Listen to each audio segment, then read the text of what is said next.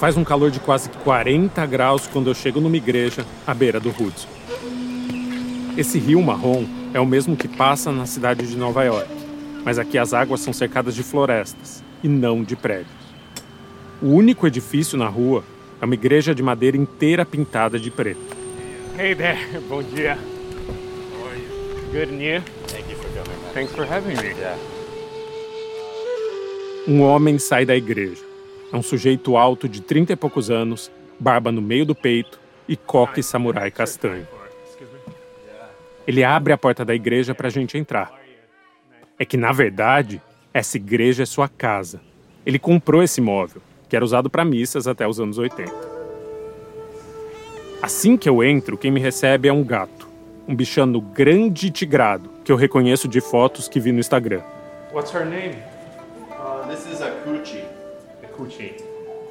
Oi. Nossa, gato. É um bonsai de tigre. Você é um gatinho. É. Esse gato de bengala é um dos animais que Cat Torres ostentava nas redes sociais quando virou uma influência. Você é um tigrinho da montanha. E o homem que mora na igreja é seu ex-marido, que ficou com a guarda do pet depois que eles se separaram. O gato, inclusive, aparecia muito mais que seu marido. Cat Torres se casou com um fantasma. Pelo menos é o que parecia, até agora. Porque esse fantasma é um homem de carne, osso e coque.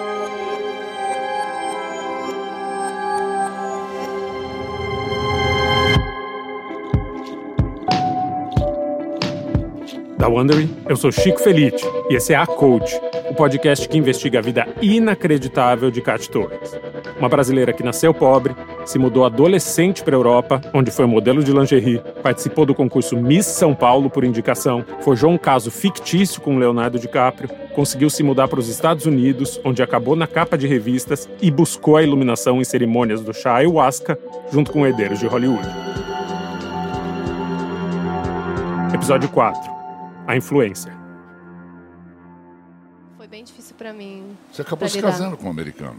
Casei, sim. Não, não é? pode falar o nome dele. Ah, mas ele está aqui, mas não pode mostrar. Não pode mostrar. A Segredo. Foz disseram, não mostra. Não pode. É muito perigoso, né? Esse é o áudio de uma entrevista para a TV de 2017. Kat não deixa a câmera mostrar seu marido, por mais que ele esteja no estúdio. Nem revela seu nome em nenhum post de redes sociais. Porque há muita gente humana, muitas pessoas humanas querendo fazer maldade, né? Com mim, comigo, com ele. Então as pessoas falam assim: ai, Kátia, você não passa por problema, que você está sempre tão feliz. Mas eu passo por muito problema de maldade, das pessoas tentarem fazer, não comigo, mas com as pessoas que, que são próximas. Né? Mas quanto tempo você namorou? Mas o produtor Otávio Bonfá conseguiu descobrir a identidade secreta desse marido. Por engano, Kat mandou sua certidão de casamento para uma das pessoas que a gente entrevistou nessa série. E essa entrevistada perguntou para o Bonfá se ele queria ver o documento. E é claro que a gente queria. E no papel estava escrito o nome Colborne Bell. Eu dei um Google nesse nome e trombei com uma reportagem que chamava esse homem de Lorde da criptomoeda. O apelido vem do fato dele ter sido um dos primeiros negociadores de criptomoeda dos Estados Unidos. E, para minha surpresa, o Lorde respondeu meu e-mail e disse: podem vir aqui em casa. E eu fui para uma cidade pequena no norte do estado de Nova York chamada Poughkeepsie. De lá, peguei um carro até Kingston e sua igreja que virou casa. E é lá que eu me encontro com o ex-marido de Cat Torres. Depois de fazer carinho no gato, o dono da casa pega o bichano no colo e se senta na mesa de jantar para conversar comigo. Quem vai narrar a versão em português dessa conversa é o jornalista Tomás Carverini, do podcast Rádio Escafandro. My name is Colborne Bell. O meu nome é Coburn Bell. We're here in Kingston, New York. A gente está em Kingston, Uh, Nova York, house. na minha casa. And Eu conheci a Kat, acho que foi em in, 2016. I guess it would have been 2016. Ele conta como foi o encontro com a brasileira. Nessa época, Colborne ainda morava em Los Angeles. My, Um dos meus melhores amigos tinha conhecido ela numa casa que eles alugavam aqui pertinho, do outro lado do rio, em Rhinebeck. Daí ela convenceu esse amigo a participar de uma cerimônia de ayahuasca com ela em Los Angeles. Ele saiu dessa cerimônia se sentindo ótimo e achou que eu também podia gostar. Eu acho que esse amigo aí estava fascinado com ela, talvez até apaixonado pela personalidade dela. Daí um dia ele foi com ela em casa, a gente conversou e passou a se falar um pouco. Os dois se encontraram na casa desse amigo e bateram papo. Não era um envolvimento amoroso, até que Katy o convidou para um date. Mas o programa, no caso, era ser seu motorista. Katy e Colborn passaram a trocar mensagens. Tinham conversas que varavam a madrugada. E ela começou a se abrir com ele, contar como foi sua infância e juventude no Brasil. Yeah, yeah. I think you know she speak. She spoke numerous times of. Ela falou várias vezes sobre como foi estuprada, sobre como foi deixada sozinha em casa desde que tinha 5 anos de idade. Dizia que o pai dela era alcoólatra e gritava muito com ela. E eu tenho certeza que também rolava violência física. Ela dizia que era deixada em casa sozinha quando criança, por dias a fio, sem comida. A história que ela pintava não era nada bonita. Mesmo os primeiros processos seletivos que ela fez quando começou a ser modelo. Dizia que tinha de andar três horas ou sete quilômetros a pé, descalça. Os dois se aproximaram, e não levou nem um mês para essa amizade virar um caso. Tudo mudou bem rápido. Eu estava saindo com uma moça em Nova York, mas daí viajei até Nova York e senti que tinha tudo acabado com ela. Não tinha mais nada ali. Kind of switched. I had done a trip to New York. E assim que meu avião pousou em Los Angeles, a Kat me mandou uma mensagem me chamando para ir pra praia. Daí eu topei. A gente foi pra praia de noite e, por coincidência, rolou uma chuva de estrelas cadentes no momento que a gente estava deitado na areia. A. E acho que foi nesse momento que a nossa relação começou. Ela interpretou aquilo como um sinal do universo. E eu também fiquei animado. Era meio mágico. E a gente entrou num roda-moinho. Tudo mudou nas nossas vidas rápido demais. A lot of a lot of Depois dessa cena, que parece saída de um filme romântico, os dois engataram um namoro. Cara, foi quase instantâneo. Eu acho que a gente passou a se ver todo dia depois da noite na praia. Acho até que eu tava meio receoso de cair de cabeça, de ir na velocidade que ela queria que as coisas andassem, mas ao mesmo tempo eu não entendia o que tava rolando. Eu nunca tinha conhecido uma pessoa assim. Ela era tão assertiva, tão firme. Ela decidia que queria uma coisa e sabia como conseguir. Ia e fazia. É como se ela fosse capaz de manifestar o futuro que sonhava para si mesma.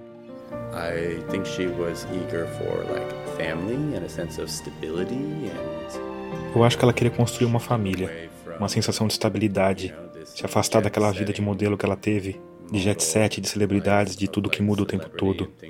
Ela queria uma rotina, um cotidiano que fosse previsível, algo que ela nunca tinha tido. Eu acho que ela estava atrás de uma vida nova. Naquela altura já tinha namorado caras famosos e bilionários. Tinha visto tudo que tinha para ver, feito tudo que tinha para fazer. Eu acho que ela queria estabilidade. Eu acho que ela reconheceu que eu era essa estabilidade.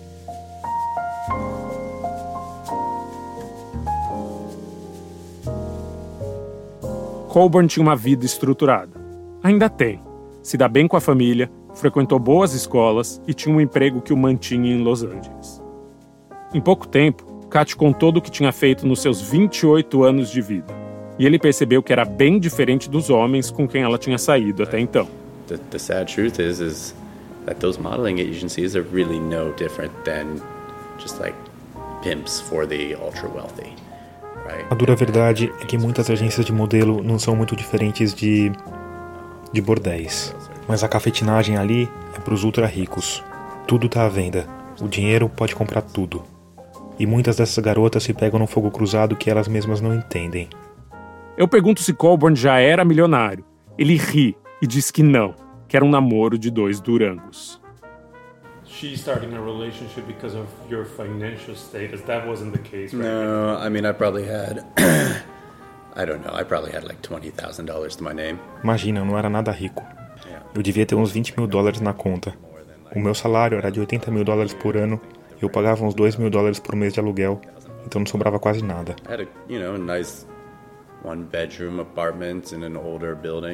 E era um apartamento bonitinho e tal, mas um apartamento de um quarto, num prédio antigo de Los Angeles. Eu estava longe de ser rico. Ela não queria me dar golpe.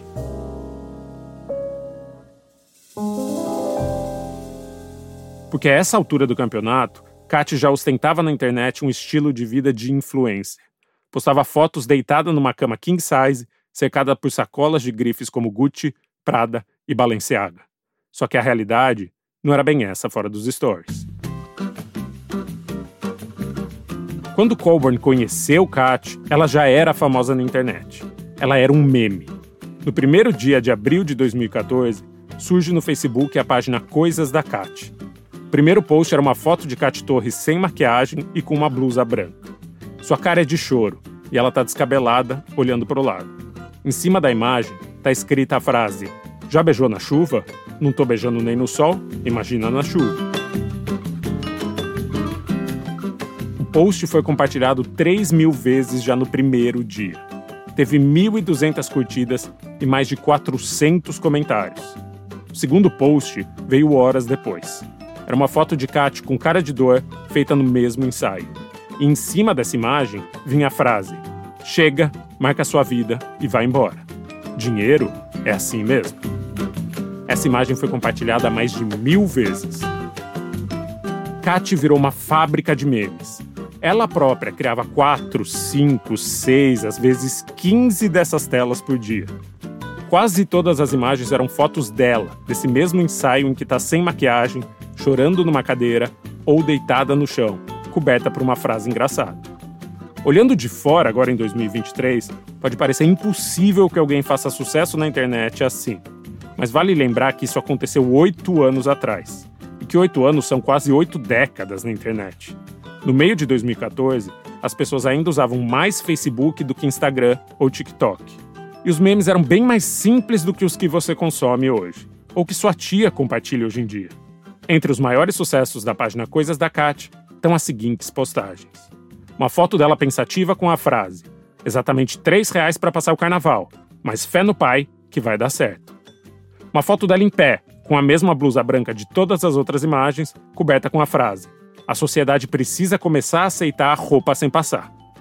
A exata mesma foto de Kat sem maquiagem olhando para o nada era publicada na mesma semana com a frase: A gente não é rica, mas gasta como se fosse.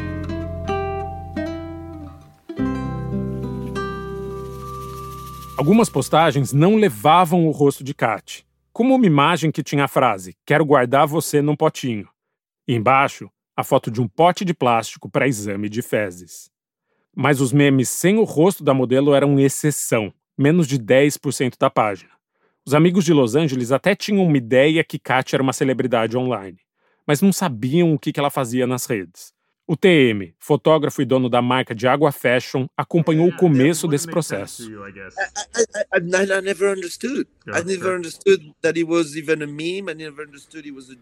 Eu nunca entendi nada. Não entendia nem se aquilo era um meme, se era uma piada. Eu nunca entendi para que servia essa página. Era tipo um mistério. Mas eu pensava, se ela tem mais de um milhão de seguidores, é porque sabe o que está fazendo. Mas a verdade é que ela gastava o grosso do seu tempo pesquisando piadas na internet, que depois ia colocar em fotos suas e compartilhar. E não ganhava dinheiro nenhum com isso. Hoje em dia, uma pessoa que fica famosa na internet consegue lucrar quase no ato. Vamos pegar o exemplo do influencer Churrasco, que tem o cabelo loiro armado e dança no TikTok. Ele começou a fazer publicidade nas suas redes antes de alcançar um milhão de seguidores. Mas em 2016, o mercado não era assim tão rápido. E a página de memes nunca teve uma publicidade. Ou seja, ela trabalhava por amor.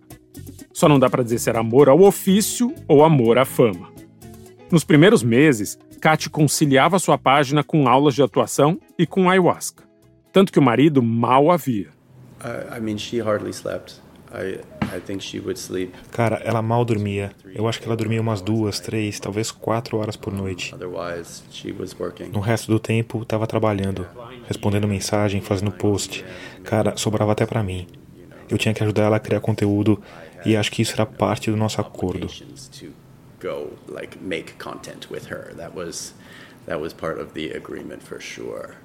Sorry to laugh about that, but no, it's funny. I mean, it was just it was a lot. Em 11 de dezembro de 2016, a página Coisas da Cat publica uma foto diferente. É uma imagem da própria Cat, mas ela está em outro contexto, fora do cenário de sempre. Está de pé, maquiada e sorrindo na frente do espelho de um banheiro, com papel de parede de arabescos. É uma selfie com a seguinte legenda: Essa é minha outra página no Instagram. Me sigam lá também. Lá, no caso, era a nova página de Catiúcia, a página pessoal, que tinha como arroba Cat a Luz. Tudo junto. E o primeiro comentário que um seguidor fez nessa selfie de Cat foi: Uai, você existe de verdade? Achei que era zoeira com as imagens de alguma modelo. Ah, vá. É zoeira, né? Esse comentário teve mais de mil curtidas. Muita gente achava que Kat era um meme, não uma pessoa de carne e osso. Eu mesmo cruzei com várias postagens do Coisas da Kat nessa época e me perguntei: por que, que usam tanta foto dessa gringa? Na hora, eu pensei que fosse o retrato de um banco de imagens, como aquele velhinho barbudo com um sorriso constrangido que rola até hoje na internet. E não pensei mais no assunto. Muita gente não via a página de humor como o perfil de uma pessoa de verdade, mas muita gente via. Em poucos meses, o perfil pessoal Katia Luz tinha mais de 300 mil seguidores. Não era uma tropa milionária de seguidores como o perfil dos memes, mas já era o equivalente a três maracanãs lotados, ou quase 1% do número de seguidores que a Virgínia tem em 2023. E o novo perfil exibia um novo tipo de foto. Kat começou a publicar conteúdo que mostrava sua beleza, seu sucesso e sua riqueza nos Estados Unidos. Do humor, ela migrou para o que se chama de lifestyle, que na prática é sinônimo para riqueza. E dá-lhe fotos em hotel de luxo, soca sacola e mais sacola de compra. Tinha muita foto de Kat em cima do capô de Ferraris e outros carros. A única coisa que Kat não mostrava na nova rede social era o seu marido. Mas a vida conjugal de Kat estava lá, por mais que não fosse mostrada. Menos de seis meses depois de se conhecerem, os dois se casaram. Could you talk a little bit about the marriage? Yeah, I mean, you know, she had always kind of like put there, there was no hard plans, but she had always put this date of January 11th. A gente não tinha planos, mas ela sempre falava da data de 11 de janeiro de 2017, porque tinha uma combinação de números que para ela era mágica. 11.117. Quatro vezes o número 1 seguido do número 7. A gente acordou, um olhou para a cara do outro e disse: "Vamos nessa?" Went to the courthouse in Beverly Hills and got married. Eu me ajoelhei, dei para ela o anel que foi da minha avó e a gente foi até um cartório em Beverly Hills e casou ali.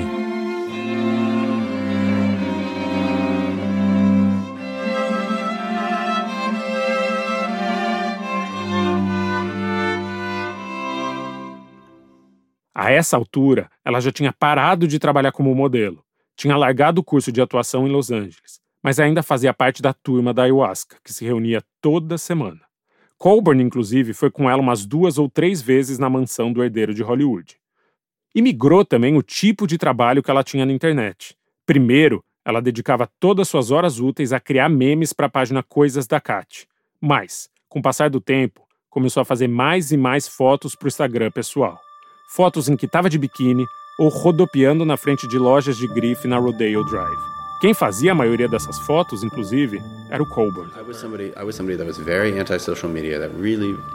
Eu era um sujeito completamente anti redes sociais. Eu respeito a minha privacidade. Não tinha noção nenhuma de como tirar foto. Então acabou sendo um curso intensivo. O ex-marido disse que a vida que ela mostrava na internet não condizia em nada com a vida que os dois tinham, que era uma espécie de ficção para conquistar o público. Ela era ótima em manipular a realidade, mostrar a realidade de um jeito ideal, de passar a mensagem que ela queria passar. E o meu papel nesse jogo era tirar a foto perfeita o mais rápido que desse. E depois de muita tentativa e erro, eu fui aprendendo quais eram os ângulos certos, quais eram as luzes boas. Você sabe, como fazer a realidade ficar mais bonita.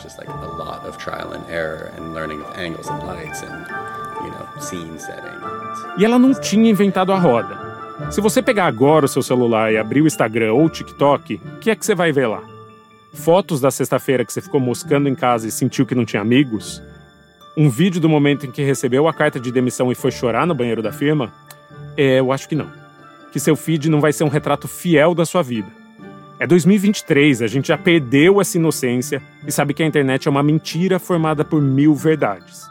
A gente só posta os momentos bons, que de fato aconteceram, mas que vistos todos juntos dão a falsa impressão de que nossa vida é muito melhor do que ela é de fato. Que a vida nos stories é quase perfeita. O meu, pelo menos, é assim. Teve um dia dos namorados recente que eu estava sem falar com meu marido. A gente tinha brigado feio, pesado. Mas, mesmo assim, eu caí na arapuca de publicar uma galeria de imagens em que a gente estava se dando cheiros, se abraçando e se beijando. Na vida real, a gente não estava nem se olhando. A diferença aqui é o tanto de faz de conta que tinha nas redes da influência. Se eu consigo ir para um hotel e posar num cantinho da piscina, espremido contra o azulejo, para parecer que eu tô sozinho, a Kat Torres conseguia entrar de graça num hotel cinco estrelas, pedir para conhecer a suíte presidencial e fazer uma foto de roupão, estirada na cama, como se tivesse pagado 5 mil dólares por uma diária, sem gastar um centavo. E isso é um talento. Talvez por isso Kat se interessasse mais do que a média por manipular a realidade online. She, I think, she idolized Trump, she idolized Bolsonaro in the ways that they were able to. Olha, ela idolatrava o Trump, ela idolatrava o Bolsonaro, ela idolatrava o jeito que eles eram capazes de manipular as pessoas levar o povo a acreditar em algo, sabe? Essas eram as pessoas que ela admirava e respeitava. E isso vinha da capacidade deles de criar histórias rocambolescas ao redor de si mesmos e assim parecer ter mais poder do que eles tinham de verdade. E ela era ótima nisso. Ótima. Tinha um outro cara que ela idolatrava, como é que ele chama? The, the famous healer in Brazil that she idolized. João de Deus. Yeah, I've written a book about. Interesting. I mean, she idolized. João de Deus, eu completo.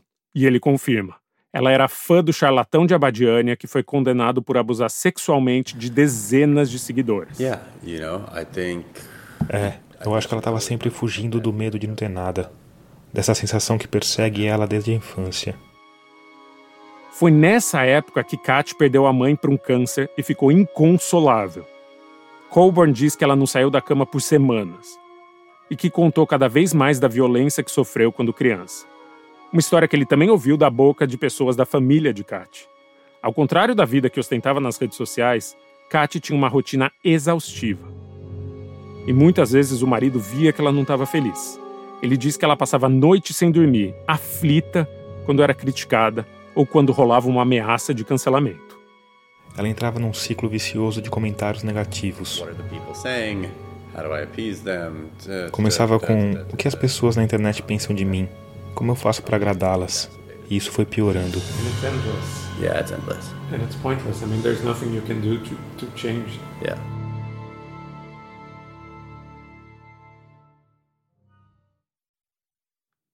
No começo de 2017 veio uma outra mudança, só que dessa vez bem real. Colburn foi aprovado em um MBA na Universidade de Columbia, em Nova York e o casal se mudou para o outro lado dos Estados Unidos. No começo, em Nova York, a gente morava num apartamento perto da Times Square. É um dos maiores prédios da cidade. O apartamento não era grandes coisas, tinha um quarto só, mas a vista era sensacional. Só que a gente morava de favor. O apartamento era da família de um amigo. Depois de uns meses deu um problema e a gente acabou sendo despejado. Nos primeiros meses, os dois moraram de favor, mas não tinha quem dissesse isso pelo Instagram de Kat. As fotos dela deitada na cama do apartamento, com uma vista panorâmica de Manhattan atrás, transmitiam apenas sucesso. O que, de novo, era um misto de balela com verdade. Os dois foram expulsos desse apartamento onde moravam de favor. Mas esse foi bem o momento em que o Colburn começou a mexer com criptomoeda. Em poucos meses, seus investimentos já tinham estourado e ele decidiu largar o mestrado para virar um investidor em tempo integral. E eles partiram da cidade grande. Mas nessa altura eu já tinha ganhado algum dinheiro e a gente conseguiu se mudar para o interior do estado de Nova York, aqui pertinho. Era uma casa bonita, com uns quatro quartos e um quintal de uns dois acres. Eu tinha ganhado um pouco de dinheiro com criptomoedas e ela estava louca para se mudar para o norte do estado, onde ia poder ficar mais perto da natureza e mais longe das pessoas. Colburn e Kat se mudaram para uma casa ali perto da igreja, no meio do mato. E a mudança foi toda exibida no Instagram dela. Numa foto, Kat está de roupa dentro da banheira de hidromassagem da casa nova. A legenda é American Dream, o sonho americano. Um ano e pouco depois de se conhecerem, os dois começavam a ganhar mais e mais dinheiro.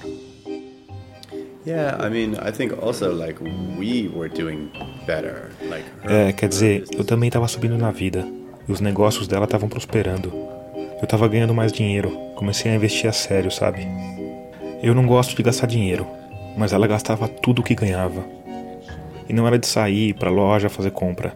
Ela investia todo o dinheiro que ganhava nos próprios negócios. Ela só queria crescer, crescer e crescer. You know, she just wanted to like grow and grow and grow and grow and grow. Ou pelo menos era o que o marido pensava.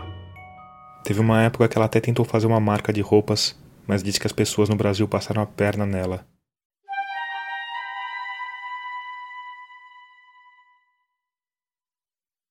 A sócia de Cate Torres numa marca de roupas é uma mulher que a Beatriz Trevisan encontra num café da zona leste de São Paulo, a 7 mil quilômetros da igreja de Colburn. Ela é muito louca, gente. Ela é muito louca, vocês não fazem ideia. São, são muitas Cates, né? São muitas Cates. E eu tive um contato muito próximo com ela. Então eu vi que assim, muito do que ela fez no Instagram era para criar um personagem entendeu? E ela conseguiu ir criando esse personagem. Essa é Viviane Baldini, o outro lado da grife que Kat criou para vender roupas como as suas para suas então mais de 200 mil seguidoras. Viviane conta que conheceu Kat quando ela ainda não era influência, durante a encarnação modelo. Só que quando eu comecei a seguir ela lá, muito tempo atrás, ela não era nada disso, ela não mostrava nada disso, entendeu? Ela era uma pessoa, tipo, uma, uma modelo ela foi modelo, trabalhou como modelo, uma brasileira, foi para os Estados Unidos trabalhar como modelo. Fez, é, acho que artes cênicas, alguma coisa assim. Não deu certo no, no teatro. Isso era o que ela contava, tá? Então, assim, é uma. É, a Katia, se for ver, ela é uma incógnita. A gente nunca vai saber realmente quem ela é, quem, o que de fato ela fez já na vida. Viviane tinha uma confecção em Laranjal Paulista, no interior de São Paulo começou a acompanhar as redes da Kat como fã, ali por volta de 2016. E aí foi a partir disso que eu comecei a seguir, por causa dos textos que ela escrevia, que eu achava legal, e ela tinha umas ideias legais realmente, entendeu? Então ela não é de toda maluca, né? Pra mim é um personagem.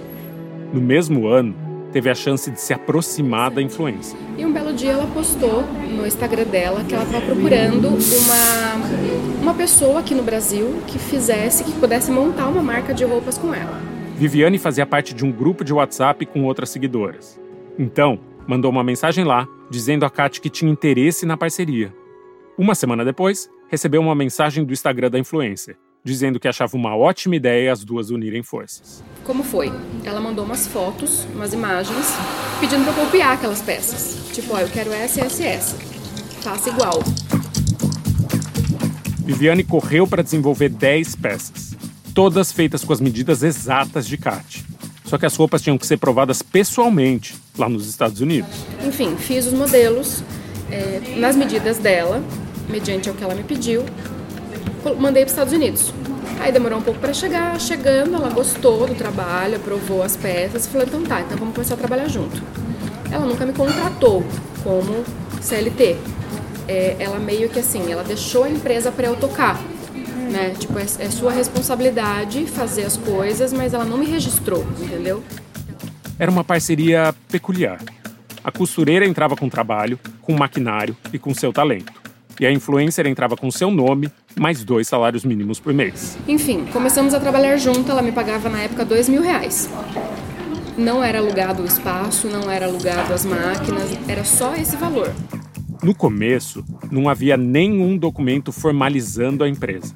Meses depois, Viviane recebeu de um advogado de CAT um contrato de prestação de serviços. Mas uma cláusula determinava que, se as duas acabassem com a parceria, Viviane estaria proibida de trabalhar com moda pelos próximos cinco anos. Aí eu falei: olha, eu não vou assinar esse contrato, eu não concordo com essa cláusula, então muda, tira essa cláusula ou coloca alguma outra coisa referente a isso e aí eu assino. Isso nunca foi feito, então o contrato ficou em aberto, tá? como prestadora de serviço.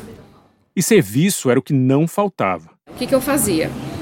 Vinha para São Paulo, que eu morava no interior, buscava os tecidos com o carro da minha irmã, que na época eu estava sem carro. Vinha buscar os tecidos, ela mandava dinheiro na minha conta para pagar os tecidos. Eu fazia toda a parte da modelagem, a peça piloto, fazia as peças, mandava para ela nos Estados Unidos para ela provar. Na época, Viviane já desconfiava que estava sendo explorada. Só topou porque achava que era um negócio que ia dar certo, que as duas iam crescer juntas e renderia dinheiro para todo mundo. É, então, assim, tudo parecia é, ser uma coisa certa, é, que ia funcionar, entendeu? Porque hoje muita gente pergunta, ah, por que, que você ficou tanto tempo? Por que, que você aceitou? Ela mesma não tem a resposta para essa pergunta. Hum. A Kat tinha muitos jeitos de prender as pessoas. Ela era cativante. Então ela falava o que eu queria ouvir. Só que eu já comecei a ver que era, que era uma mentira, entendeu? Eu comecei a me irritar com ela. Eu já comecei a não fazer mais o que ela queria. Porque eu já estava muito incomodada com a situação e eu sabia que nada daquilo era verdade. Só que havia uma lombada na estrada até o sucesso. Até as peças chegarem nos Estados Unidos, a influência já tinha mudado de ideia e queria uma coleção nova. E eu não sei se vocês sabem como funciona a confecção. Gente tem que fazer todo um planejamento meses antes, né? Então, por exemplo, ela arrumava um namorado. Aí ela estava feliz com o namorado, estava lá apaixonada e tal. Aí ela queria roupas mais românticas, babado, rosa, uhum. tudo coisa florida, não sei o quê. Aí o que eu fazia? Procurava os tecidos. Teve uma época que eu mandei fazer estampa. Isso tudo dá trabalho e leva um tempo para ser feito, né? A cada vez que sua chefe mudava de ideia, Viviane tinha de recomeçar criar uma nova coleção e descartar as peças com que tinha gastado meses. E aí você começava do zero? Eu começava tudo do zero, entendeu? Então todo o trabalho que eu tinha feito de tipo três meses uhum. era literalmente jogado fora, descartado. E isso começou a me deixar mal, sabe? Uhum. Por quê? É trabalhoso, é criação, né? Você trabalha com criação, daí você vê o seu trabalho sendo jogado fora por bipolaridade da pessoa e você vai ficando meio assim, né? Enquanto Kat ainda estava vivendo com o marido Colburn, foi lançada a marca Cat Store. As roupas eram vendidas só num site e a única garota propaganda era Catiúcia. Ela tinha certeza que suas fãs, que queriam ser como ela, estariam dispostas a botar a mão no bolso para se vestir como ela. Quando o site foi lançado, vendeu um pouco. Não foi estouro de venda, mas vendeu. Só que estava caro, então não era para qualquer uma, entendeu? E uma menina que tem condição de comprar uma roupa cara não é seguidora da Cat entendeu? São meninas mais humildes, meninas mais simples, que estão querendo vencer na vida. A menina que tem problema em casa, que mora com os pais, que estuda. É essa menina que, que são as seguidoras. Uma saia custava entre 200 e 300 reais. Uma blusa não ficava por menos de 100. A influência pensava que estava vendendo roupa para mulheres como ela, que viviam nos Estados Unidos e tinham uma vista de Manhattan. E a costureira pensava que as clientes estavam mais para gente como ela, que morava em Laranjal Paulista e no máximo tinha uma vista para BR.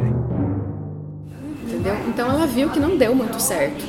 Eu falava para ela, falava, Kat, seu público não é esse, seu público é, precisa de uma peça um pouco mais barato e tal. Não, porque elas meninas me amam, elas vão fazer tudo, elas vão dar um jeito. O dinheiro das vendas não era o suficiente para custear as próximas coleções. Aí chegava na época de comprar tecido, ela não tinha dinheiro. Aí começou a cair minha ficha. Ela sempre vendeu que ela era milionária. Entendeu? Ela se passava de milionária. E ela começava a contar pra gente que não, que ela não tinha, ela não tinha nada, só que ela ganhava muito dinheiro com as consultas. Isso é o que ela falava. E Viviane ficou curiosa. Como é que uma blogueira milionária não tinha capital de giro para bancar as roupas da sua própria marca? Foi aí que Kate começou a contar segredos para a sócia. De como, por exemplo, tinha uma vida milionária no Instagram e não conseguia descolar 10 mil reais para pagar tecido. E aí depois ela começava a contar que ela ia em hotéis caros para olhar quartos, fingir que ia alugar, tirava foto, fazia check-in e postava no Instagram para mostrar que ela tinha uma vida perfeita. Isso ela falou para mim. Fora do Instagram, Kat não tinha como manter uma marca nesse começo custoso. Os pagamentos foram ficando cada vez mais raros. Viviane disse que passou a chorar enquanto trabalhava. E aí decidiu romper a parceria. Assim que avisou a Kat que não queria mais trabalhar com ela, Viviane passou a ser atacada. Primeiro, em carne, osso e papel. Aí o que ela fez? Mandou para mim uma notificação de roubo, de que eu estava roubando as coisas dela, a confecção dela, as máquinas dela. Depois, a influencer começou a acusar a brasileira nas redes sociais. Então, a gente não tinha o que fazer, eu tinha que esperar. Aí ficou acho que uma semana, dez dias mais ou menos, a minha foto lá, um texto enorme, vários stories, vários, vários stories, vários. Falando sobre mim, me xingando, falando da minha irmã, falando da minha família, falando que eu roubei, falando, falando milhares de coisas que não eram verdade. Eu só tive que esperar.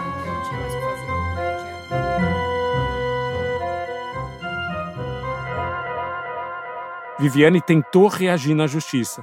Estava salvando todas as provas e dei andamento no processo. Fiz boletim de ocorrência, registrei tudo. Só que tinha um problema.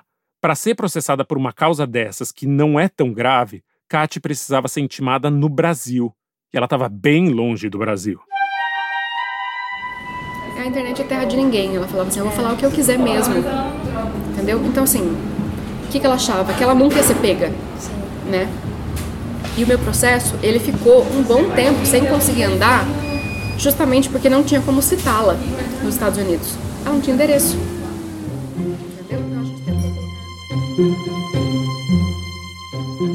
Hoje, só resta da grife um processo de Viviane Baldini contra Cate Torres.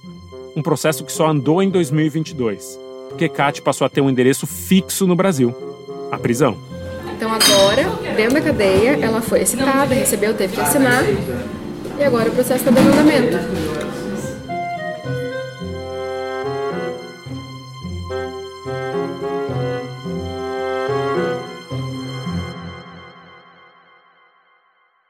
O marido de Kate diz que nunca ficou sabendo de toda essa guerra dentro da marca de roupas.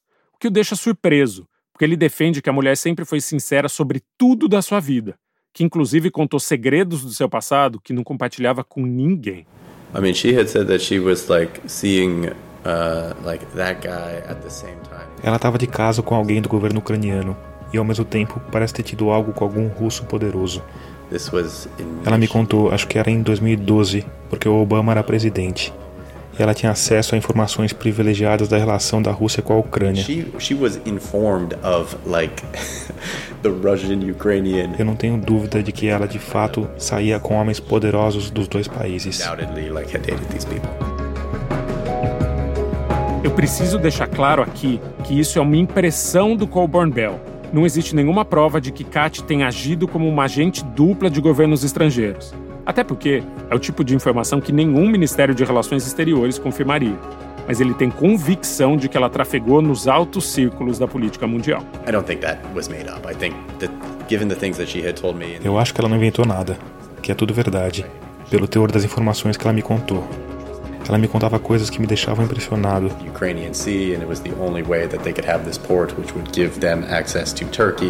A Kat sabia, por exemplo, que a Rússia tinha interesse em um porto específico da Ucrânia, porque esse porto daria a eles acesso marítimo à Turquia e isso facilitaria na distribuição de petróleo sem passar pela Europa. No education, no background, not really even caring about global politics. Tipo, como uma modelo que não estudou geopolítica saberia dessas coisas? E existe um indício que corrobora com o pensamento do ex-marido. Anos depois, Kat diria numa live que foi namorada de um bilionário russo. Bilionário, com B de bola. E que ele era amigo de Vladimir Putin. Mas, de novo, não é uma informação confirmada. Eu acho que a relação dela com esse homem poderoso ucraniano foi bem real. O que eu não sei é se tentaram usar ela como agente filtrada. O que eu sei e tenho certeza é que ela estava em Moscou durante as Olimpíadas. A essa altura, o relacionamento já tinha começado a azedar. Olha, eu não posso mentir. Teve momentos bons. Mas eu não posso dizer que o nosso casamento como um todo foi bom. Pode ter sido melhor por um período, mas a nossa relação era tão disfuncional que a gente foi ficando cada vez mais isolado. E foi nessa época que Kat começou a encher a casa de bichos. Comprou o gato de bengala Kushi e comprou um ferrão. A casa estava cheia, só que o casal que morava nela mal se falava. Só que as fotos na internet seguiam mostrando uma brasileira que chegou lá, onde quer que lá fosse. I mean, I... by the end of it, I was just totally defeated, right? There was, there was frankly no room for argument. Quando estava para chegar ao fim, eu era só a derrota. Não tinha mais condição nem para a gente conversar. Eu lembro de uma vez que ela teve um sonho que eu estava traindo ela com outra mulher e eu acordei com ela me batendo e gritando: Você tá me traindo, você tá me traindo, me dá seu celular, deixa eu ver seu celular. Eu dei. E ela estava o tempo todo fuçando no meu celular, perguntando para quem eu tinha mandado mensagem, dizendo que queria ver tudo. E se ela encontrasse uma mensagem com nome de mulher, ela ligava pro número e berrava. Era bem intenso. If any girl texted me, period, she would like call them and yell at them like, "Don't you ever text?" Like, it was pretty intense. Colburn conta que Kat afirmava ter uma voz na sua mente. Uma voz que de noite dizia que ele estava tendo casos com outras mulheres. A gente fez terapia de casal, mas não deu em nada. Eu acho que ela acreditava nessas premonições. Achava que eram verdades porque vinham da voz. Até que, no meio de 2017, ele chegou em casa e tinha mais uma pessoa morando lá. Era uma jovem brasileira que Katia apresentou como uma das suas seguidoras do Instagram que tinha vindo para os Estados Unidos para ajudá-la nos negócios. And we had a young woman from Brazil living with us who was kind of Kat's assistant. Apareceu uma jovem em casa e ela morou com a gente por um mês, talvez dois meses.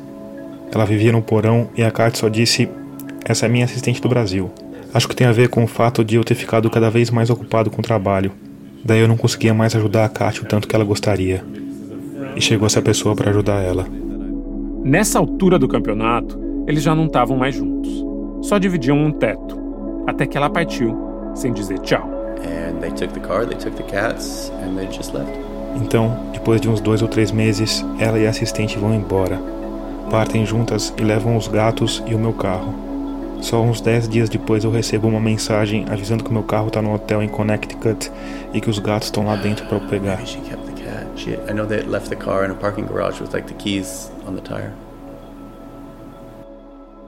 Meses se passaram até Colburn descobrir onde a sua mulher estava.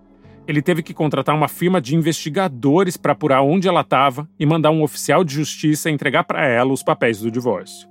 E depois que a separação já estava no tribunal, começou uma guerra de versões.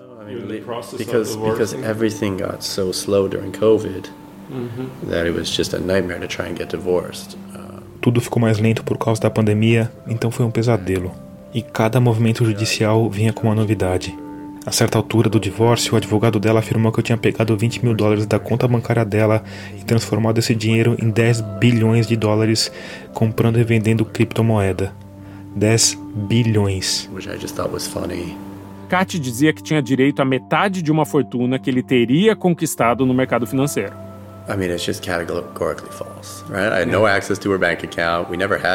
Isso é uma mentira deslavada, tá? Eu nunca tive acesso à conta bancária dela, nem ela a minha. A gente nunca teve conta conjunta. Eu até achei isso engraçado.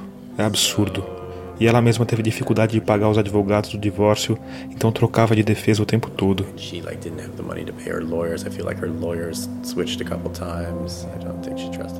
O divórcio acabou durando mais do que o casamento e teve muitas idas e vindas.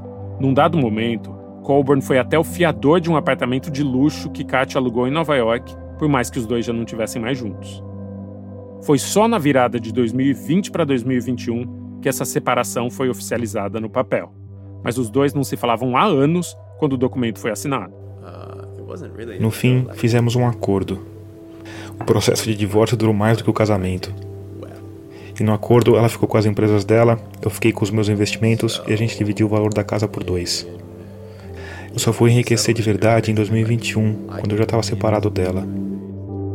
Ele nunca mais teve contato com ela.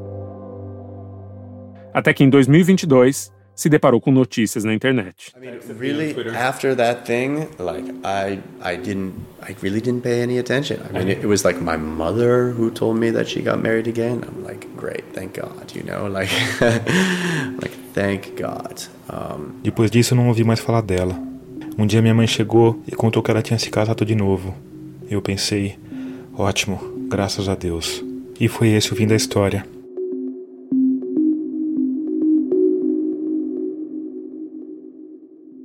Depois da entrevista, Colburn pergunta se eu quero conhecer o museu que tem em casa. Eu digo que sim, claro. A gente sobe uma escada que fica no canto da sala e chega ao segundo andar, que é aberto e enorme. É um salão sem forro, então o teto é triangular, no formato triangular de uma igreja. E pelo chão estão espalhadas obras de arte. Esculturas, grafites feitos nas paredes e enormes telas em branco montadas nos quatro cantos. This is the place which is called a museum, right? Yeah. And are these all projectors. I just loaned out like nine screens. okay? So normally all of these are kind of filled with screens on the walls. É um museu que o investidor está montando no sótão da sua casa. Primeiro museu de NFT do mundo. NFT é uma arte digital transformada em mercadoria. Vamos dar um exemplo aqui. O Romero Brito faz uma pintura digital que pode ser vista em qualquer lugar do globo, mas só uma pessoa pode ter o arquivo original dessa obra. Daí, essa obra pode ser vendida por milhões de dólares, como já aconteceu, por mais que ela não exista fisicamente. And you'll be showing NFT, digital artworks, Digital art, digital- projected and Yeah, yeah. that's interesting. E quando eu saio dessa igreja, que virou uma casa, que virou um museu, é difícil não pensar numa ironia. Cat Torres fingia que era rica na internet. Colburn, enquanto isso, ficou rico de verdade. Mas quando prosperou, eles já não estavam mais juntos. Então, ela saiu desse casamento perfeito, pelo menos no Instagram, com apenas 20 mil dólares no bolso e a sanha de começar uma nova carreira em outro canto dos Estados Unidos. No próximo episódio, já coach, Essa consultas são assim. Ai, que medo. A Kátia olhando pra mim aqui, É. deve estar lendo meus pensamentos. Leio pensamento também. Mas todo mundo lê pensamento. Eu falo com as pessoas, é porque a gente ainda não está acostumado a acreditar no que a gente lê, que a gente vê. A Mas ter- eu tô olhando, eu, eu vejo que todo mundo está pensando. A que terceira visão. O que, que É, eu uma tô pensando agora? Vamos ver. Quer ouvir antes os próximos episódios de A Coach? Pois você pode. É só baixar o aplicativo do Amazon Music que eles saem lá primeiro. E dá pra ouvir tudo de graça. A Coach é um podcast da Wondery produzido pela Pachorra Felite, áudios, livros e filmes. Eu sou Chico Felite, diretor, roteirista e apresentador. A produção é de Otávio Bonfá, Beatriz Trevisan e Maria Leite. A Mariana Romano fez tratamento do roteiro e montagem com assistência de edição de Pedro Tambellini.